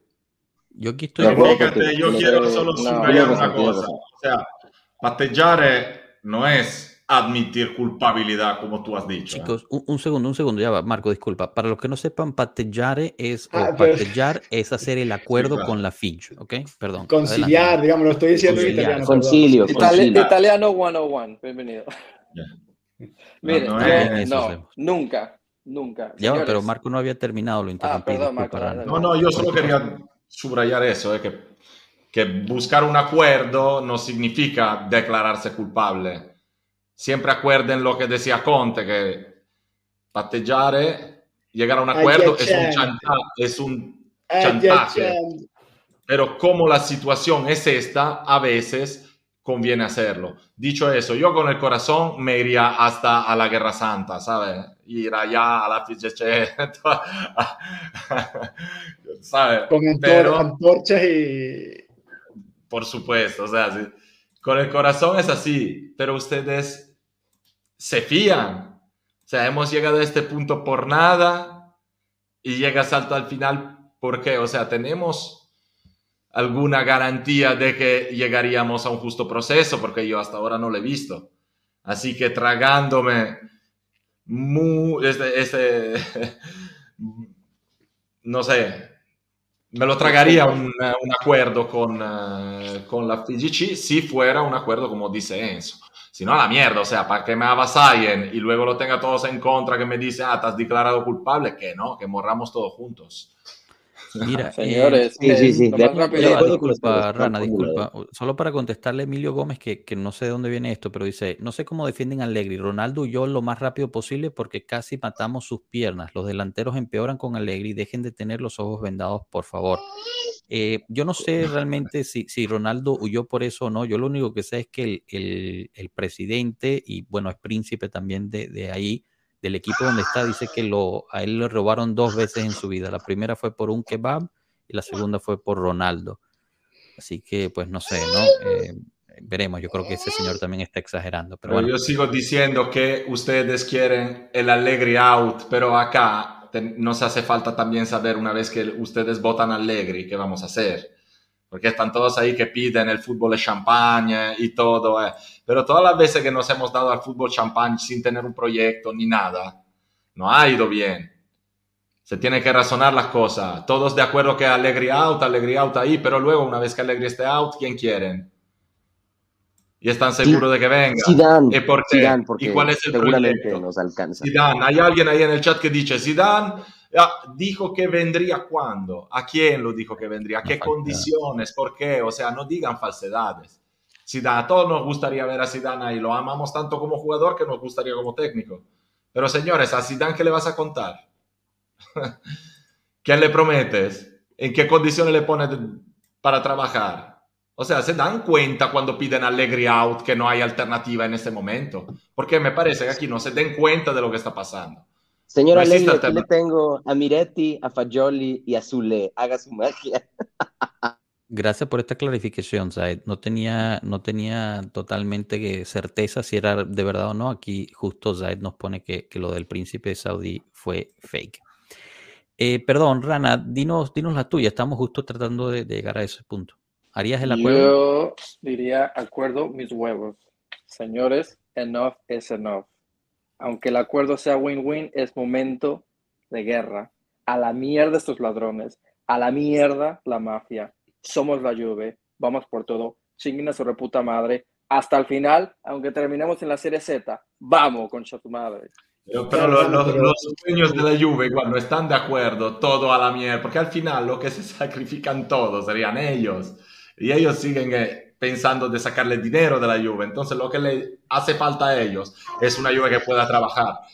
A mí me gustaría, sería el primero en querer que vayan hasta la muerte, pero yo dudo que uno vaya hasta la muerte por cuestiones de principio, porque a Marco, a Rana, a Cano y a Gillo, Alberto Ramírez y Manfred le, le, le, gusta que vayan a hacer eso.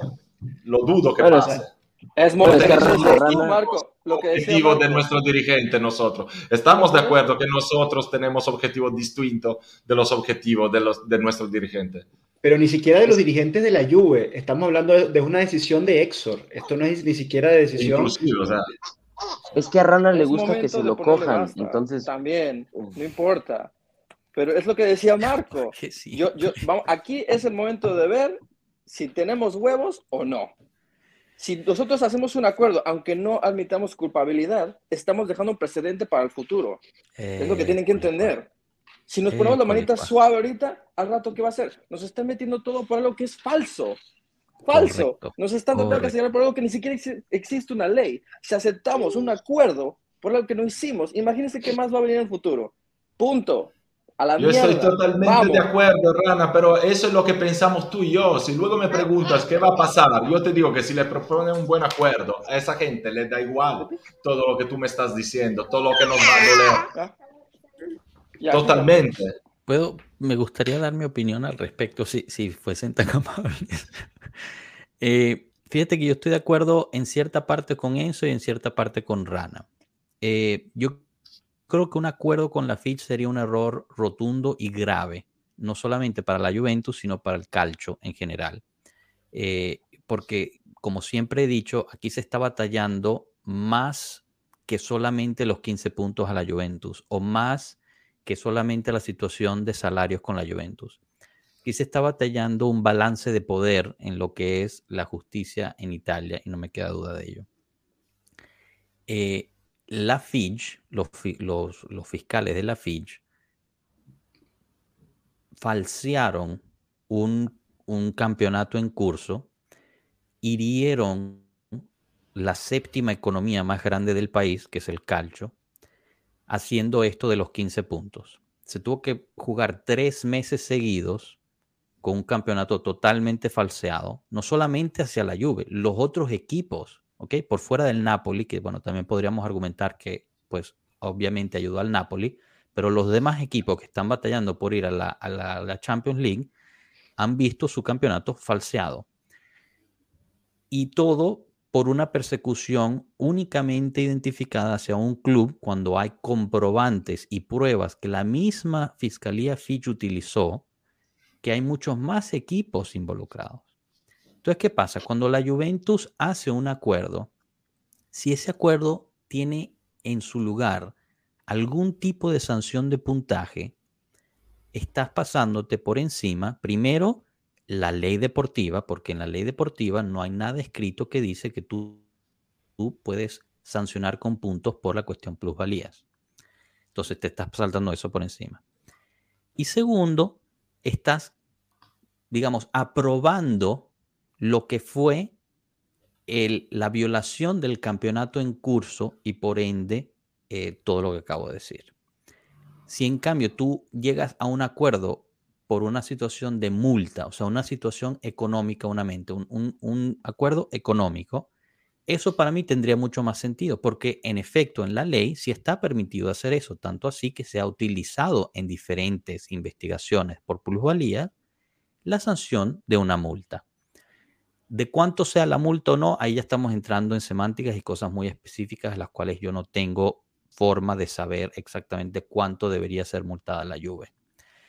Pero entonces, como dice Rana, creas un precedente súper peligroso no solamente para la lluvia, porque entonces ya estás demostrando que si eres lo suficientemente insistente, si eres lo suficientemente coño de madre, y disculpen la palabra, tú puedes ir por la lluvia cada año, falsificar su campeonato y el campeonato del resto de la liga, que al final ellos van a acordar contigo. Tú te puedes ir invirtiendo lo que tú quieras cuando tú quieras. Eso para mí es un precedente muy peligroso, no solamente para la lluvia, no solamente para el calcio, pero también para Italia en general, como ya volví a subrayar, esta es la séptima economía del país, ¿ok? Es el séptimo ingreso del país. Cuando empiezas a tener esto, yo creo que este año, bueno, eso es lo que dicen, eso es lo que dicen, eh, digamos, los expertos, es que el, el, calcio es la séptima, es el séptimo ingreso del país. Era el tercero y bajó a séptimo. No, al tercero no puede ser. Eso fue lo que dije. Yo no, no o sea, estoy... No sé qué fuente tengas tú, pero me parece que luego dependiendo de, de cómo se van ya identificando los sectores. Pero bueno, no. Es un sector importante de la economía, creo que sí. Seguramente, seguramente. Ha quedado en evidencia este año como realmente muy mal, ¿verdad? Yo creo que ha bajado en términos de respeto, no solamente dentro de Italia, sino fuera. Entonces creo que no es muy loco pensar que ese ingreso ha sido afectado. Entonces, cuando tú llegas a un acuerdo por puntos, generas este problema. No solamente a la Juve, no solamente al calcio, sino también a la situación italiana en general. Por ende, yo digo, si vamos a ir a hacer un acuerdo, tiene que ser únicamente en términos de multa económica, que es lo que siempre ha estado argumentando la Juve. O sea, la Juve cuando fue a lo del Fitch, dijo, eh, perdón, a lo del CONI, están diciendo que fuera, si se iba a regresar, tenía que ser para una multa de dinero, porque la situación de los puntos no tenía sentido. eso es lo que dice el Código de Justicia Deportiva. O sea, es lo que dice el Código. Estamos en el teatro del absurdo, Joshua. Si fuera así, ya tendríamos una multa y ya se habría acabado todo eso. Exactamente. Entonces, por eso es que yo argumento que no podemos llegar a un acuerdo con la Fitch que incluya puntos. Si incluye puntos, es un acuerdo falso, es un acuerdo que crea un precedente terrible en cuanto a todo lo que ya he explicado. Entonces, por ejemplo, Enzo dijo, bueno, si tiene puntos, aunque sean pocos, me voy por el acuerdo. Yo diría, no, yo voy por un acuerdo solamente si el acuerdo es una multa económica, porque si tiene puntos, creas un problema muy, pero muy severo, en mi punto de vista y opinión personal, obviamente. No, aparte, Perdón, Rana, pensé que querías. No, rapidito, nomás agregando, o sea, no, no es uno al otro, ¿no? Pero nos cogieron en el, 2000, en el 2006. Ya basta. Ya haya sido porque hicimos o no hicimos o lo que pasó. Basta, no más. Es momento de ir al ataque, sea lo que sea. Igual como dice Marco, es lo que queremos nosotros, ¿no? Pero yo pienso que si tienen toda una directiva de abogados, ellos tienen que entender ese precedente si lo aceptan. Y pienso que será el error más grande para la lluvia nada más. Claro, Rana, pero la, por lo que hemos visto hasta ahora, eh, no ha sido esa la estrategia de, de, la defensa de la lluvia. O sea, digamos, ha sido una, una defensa, como la explicaba Marco antes, muy, muy pasiva, eh, muy, eh, ¿cómo, ¿cómo, decirlo?, profesional. Nos vamos a defender sin arrogancia, fue lo primero que Sin arrogancia, muy bajo perfil, yendo, yendo a las cortes, a todos, digamos, con mucha eh, pasividad, inclusive en, la comunicación. Entonces, eh, digamos, hay que entender que llegar a lo que tú pides es el otro extremo. Entonces estamos muy lejos de, eso, porque el camino que se ha empezado a tomar eh, es, exactamente el, contrario. Que otra cosa, ¿no? Que, bueno, esto ya quizás a mí nadie me va a creer, ¿no? Pero, pero por ejemplo, yo he tenido muchas interacciones en, en internet sobre ay, si, si se hace el acuerdo es que la Juventus acepta eh, haber errado y tal, que obviamente en términos legales, cuando tú acuerdas no quiere decir que estás admitiendo culpabilidad. Pero entonces yo les pregunto también, y esto pues no lo hemos hablado tampoco ni lo hemos tocado, ¿y no será que es la misma Fitch la que está empujando por el acuerdo? Porque realmente a lo que vamos los va a dejar aún peor y van a perder muchísimo poder en el lado deportivo dentro de lo que es la estructura deportiva italiana. O sea, porque sí, sería mucho más razón. desle con todo, ya, sáquenlo a la mierda. No, no, yo sé, yo sé, pero o sea, lo que voy es, porque siempre pensar que es la Juve la que admite la culpabilidad y no será la Fitch la que tendría que admitir culpabilidad si llegamos a un acuerdo. Que si llegas a un acuerdo por la prensa, la admisión de culpabilidad es de la Juve, por el Obviamente, pero yo estoy hablando, digamos... Sí, pero eso no lo puedes saber. No, no, imposible saberlo, claro. Lo que te estoy diciendo es, es, que tú me estás hablando de algo, puta derecho, y, y, está bien, y la admisión de culpabilidad no es un, la, el acuerdo no es una admisión de culpabilidad, es una solución, una de las varias soluciones que hay para llegar al fondo del proceso y terminarlo lo más rápido posible. Solo eso es. Pero por otro lado, como he leído también el chat por uh, deficiente, no sé quién es, pero cámbiate de nick, deficiente, ¿por qué deficiente? Dice, eh, tú hiciste un buen discurso sobre lo que le podría perjudicar al fútbol italiano, la falsedad del campeonato, de la liga, pero te das cuenta que no le importa a nadie eso. Cuando nos quitaron los 15 puntos, ¿has oído Sarri o Simone Inzaghi decir que el campeonato estaba falsado? Toda esa gente salió, cuando lo devolvieron. A Sarri sí cuando los lo devolvieron. No, y antes también. Él siempre habló de la Juventus como segundo lugar. No lo sé, igual ustedes no respiran el aire Eso, es, nosotros contra el mundo. Y a nadie le importa un culo de que vas perjudicando el fútbol italiano, porque si a nadie, yo no seguro de eso. Eh, ah, no estás seguro de eso han tenido la experiencia del 2006, o sea, si fuera así, del 2006 han salido todos los huesos rotos y nosotros, a pesar de la Serie B, le ganamos 10 eh, años seguidos trofeos italianos, 9 Scudetto y todo lo que había de ganar. Si no lo han aprendido ahí, ¿te parece que lo hayan aprendido ahora? Esa gente solo no quiere, no quiere ver muertos. Si fuese cierto lo que acabas de decir, hubieran confirmado la penalidad en el CONI. Pero hay, hay un límite también a la decencia, o sea, hay, hay también que... Ah, qué conveniente. No, no, no que conveniente, es que esa era una porquería y como siempre hay un órgano, un organismo, no sé cómo se dice, que llega después, que no tiene los huevos de decir han hecho un trabajo de mierda, se deberían, lo deberían despedir a todo y anulamos a todo. Les manda la tarea a casa y les dice vuelve mañana con la tarea un poco mejor.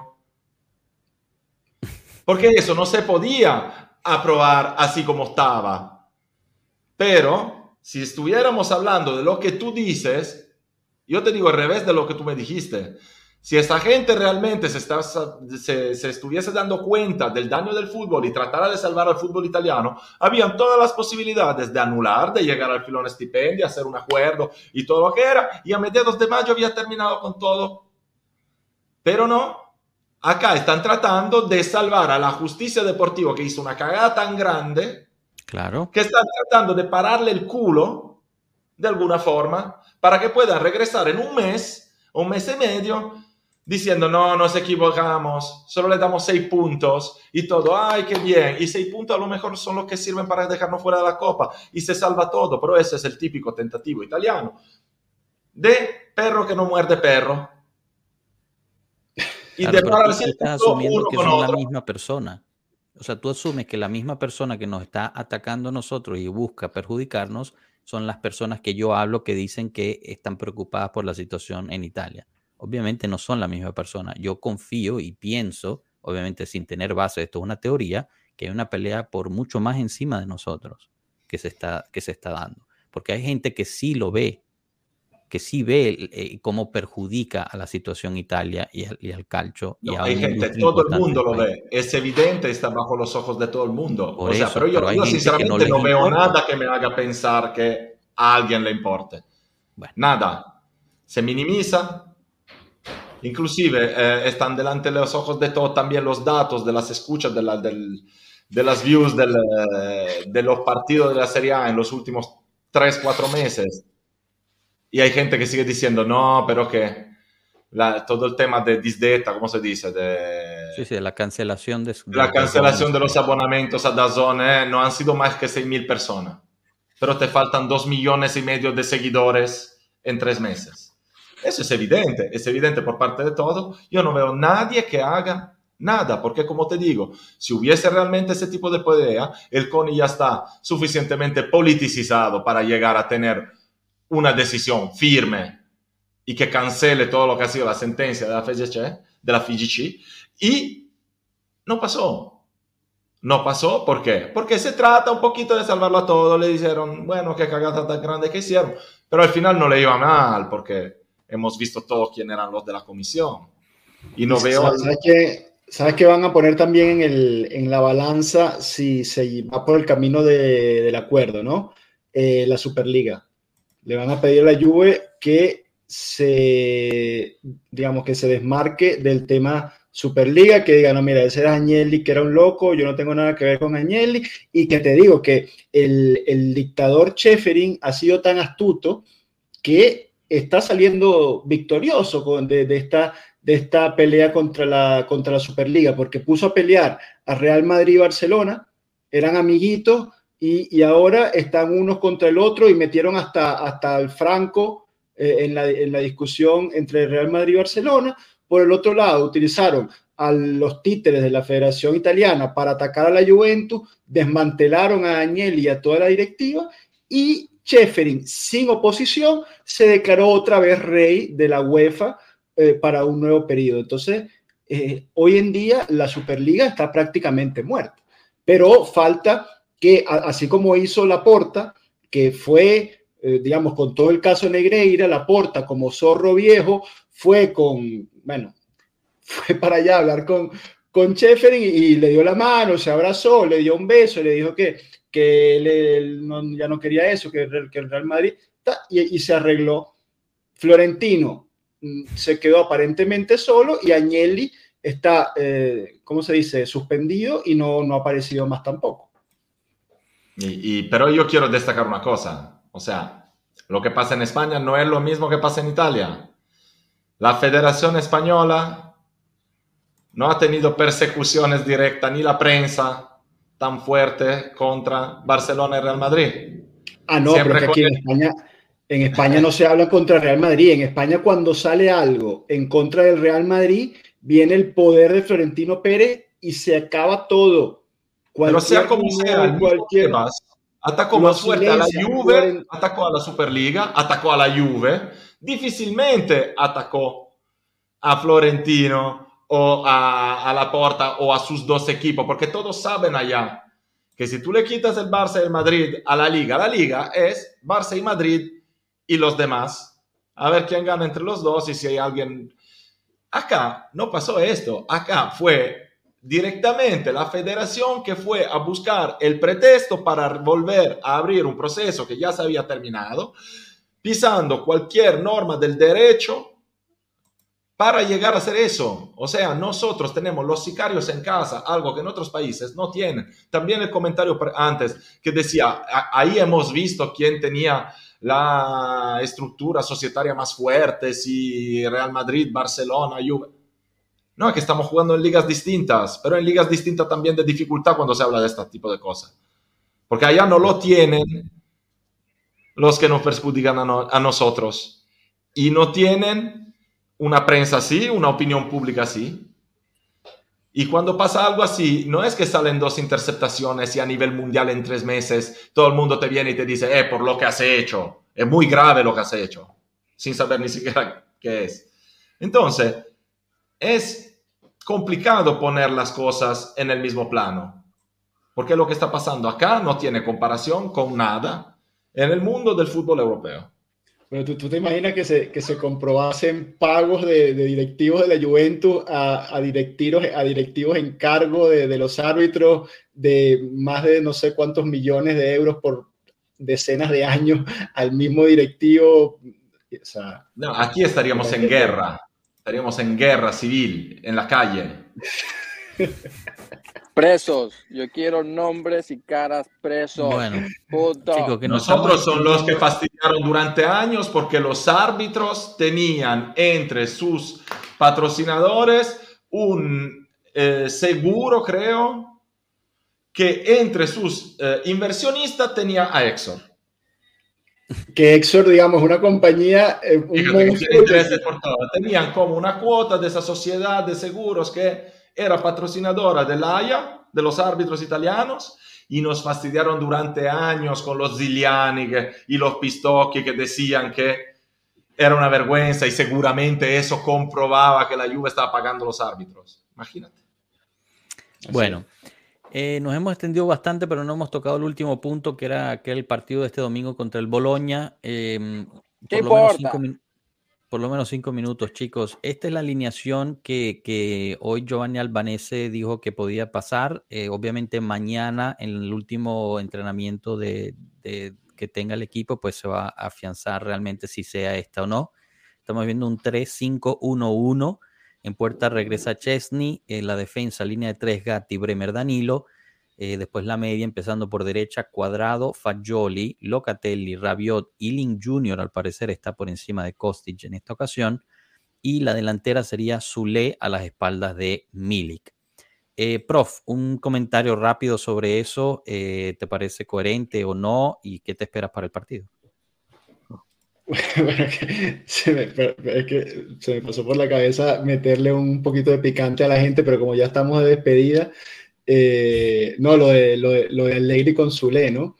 Eh, que lo va a terminar convirtiendo en una mezzala. O sea, fíjate lo que, lo que lo hemos hablado aquí tantas veces, que Zule, que es bueno técnicamente, que eh, hace bien un montón de cosas, pero que al final, cuando llega al área, un delantero que no es capaz de patear al arco, no tiene sentido, ¿no? Entonces Allegri poco a poco lo está echando para atrás, lo va a convertir en la mezzala. Yo no sé si va a jugar Zule detrás de, detrás de Milik a mí me gustaría ver un Zule de, de, Mezzala, ¿no? Con unos kilos más, con un poquito más, con otra contextura física, que pudiera hacer ese, esa un poco transformación física que le hemos visto, por ejemplo, a Fagioli y a Miretti, que ya los vemos un poquito más, más grandecitos, con un poquito más de fuerza, más cuerpo. De hecho, eh, Zule es muy, muy, muy flaquito, ¿no? Muy, muy menudito. Entonces tiene que ganar un poquito más de kilos para, para hacer una mezzala. El, el, problema de este equipo es el de, siempre, es el de arriba, ¿no? Eh, también Allegri había comentado que Ealing está volviendo a, a, estar en buena forma eh, y sería súper importante poderlo ver allí por, por izquierda en lugar de un Kostic que está totalmente fundido. Eh, lo que pasa es que en la Next Gen tampoco hay gol. Sea, no hay ningún jugador de la Next Gen que tú puedas subir y ver si te da algo de, algo de gol allí. Así que sí, vamos a tener que eh, tener la esperanza de, de, Milik, a, ver si, si en, Boca una, eh, Cuadrado eh, descansó contra Inter, así que lo vamos a tener ahí, que es otra fuente de desequilibrio por derecha. Y, y, bueno, no sé si veremos algún, algún joven más. Yo, yo creo que esa alineación va a tener algún joven más por ahí no sé si un Barrenechea o, o algo por el estilo, porque Locatelli también estaba muy desgastado. ¿Alguien más? Pues nada, creo que es muy claro les voy a mandar foticos de Boloña. ¿Qué, perdón, Marco? Ah, bien, bien. Que les voy a mandar foticos de Boloña. Ah, baja el partido, genial, buenísimo. Bueno, aquí nos pregunta Alberto si vamos a hacer el watch along para este partido. Lamentablemente, no. Eh, la pasamos muy bien la vez pasada. Sí queremos llevar ese, ese segmento eh, a ustedes cada fin de semana, pero lamentablemente este fin de semana no se podrá hacer eh, por, bueno, exigencias personales de cada uno de nosotros, pero, pero para la próxima esperamos que sí. Obviamente, pues es un proyecto que estamos empezando a caminar, así que agradecemos su paciencia. Eh, René Cano, ¿algún comentario sobre el partido del, domingo que se esperan? Eh, nos convendría ganar, ¿no? regresa mi, mi, hijo Fayoli, qué bueno, vamos, adelante. Nada, yo creo que muy lógica la alineación, hay que dar descanso para llegar a Europa con nuestro cuadro titular descansado. Perfecto. Eh, bueno, yo creo que lo podemos ir dejando aquí. La semana que viene pues empezaremos a hablar un poquito más sobre, sobre Europa League, ya que está más cerca. En este momento creo que no, no tiene sentido. Eh, veremos qué nos trae la Juve este domingo. Eh, Marco, como nos comentó, estará en el estadio, así que bueno, esperamos ver algunas fotos y videos de él. Em, para, para, seguir el seguimiento, el lunes les tenemos un súper episodio especial en la noche. Estén atentos a nuestras redes para ver qué es lo que viene, especialmente si son ecuatorianos, creo que les va a interesar muchísimo, muchísimo lo que les vamos a traer el lunes. Prof, ¿habrá más análisis el lunes a mediodía? No, no, yo eh, todos los focos, por favor, en el, en el episodio del lunes, yo eh, añadiría que no solo eh, ecuatorianos, yo creo que es un personaje de magnitud de toda Latinoamérica, así que, bueno, no, no, no adelanto nada más, pero Ecuador y toda Latinoamérica pendiente con ese episodio del lunes por la noche. Totalmente de acuerdo. Y pues tendríamos nuestros episodios rutinarios del martes y el viernes la próxima semana también. Un saludo a todos, que pasen un bonito fin de semana, diviértanse eh, y Forza Juve como siempre. Chao chicos, gracias a todos, gracias, gracias. Chao pueblo. Gracias a todos ustedes, gracias. Chao, pueblo.